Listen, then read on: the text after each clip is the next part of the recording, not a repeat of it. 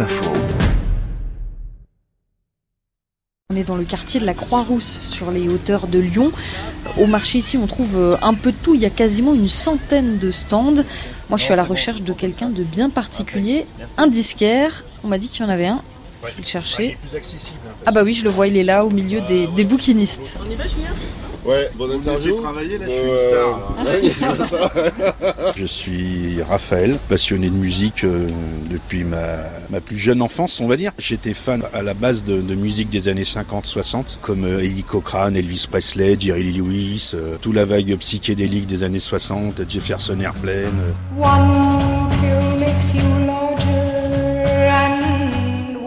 je me promenais sur les marchés, euh, notamment les bouquinistes, il y avait très peu de gens qui vendaient des disques. Alors c'était une ou deux caisses comme ça, j'en soldais et un peu tout mélangé et tout, mais c'était.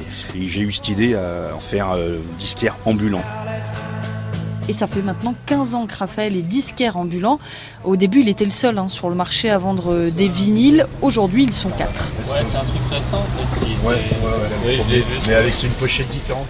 J'étais venu déjà une fois, j'avais euh, repéré quelques disques sympas, notamment pour ma fille qui a une, qui a une platine depuis pas longtemps, donc je, je lui fais écouter euh, quelques disques, quelques artistes que moi j'aime bien et que je trouve intéressants à connaître. quoi. Alors là, c'est un Nirvana, on va dire une compilation de pas mal de leurs morceaux phares, c'est vraiment le genre de pépites qu'on peut trouver dans les bacs à disques. Et ces bacs à disques, ça fait maintenant 15 ans que Raphaël les pose sur les marchés, ce qui lui a permis de rencontrer un public large et donc de dénicher quelques pépites. Là d'ailleurs, je dois racheter une collection euh, bientôt, j'espère, de jazz d'une mamie qui a 80 ans. Là, ça c'est improbable parce que son mari travaillait aux États-Unis et il achetait tous les disques euh, qui sortaient à l'époque, dans les années 60-70, Coltrane, Miles Davis. euh, et en plus, son mari les achetait en double. Il écoutait un exemplaire et il gardait le- Donc ils sont encore scellés. Bon, pour finir, Raphaël, s'il fallait trouver un morceau pour euh, définir le marché de la Croix-Rousse. Pressure Drop des Clash.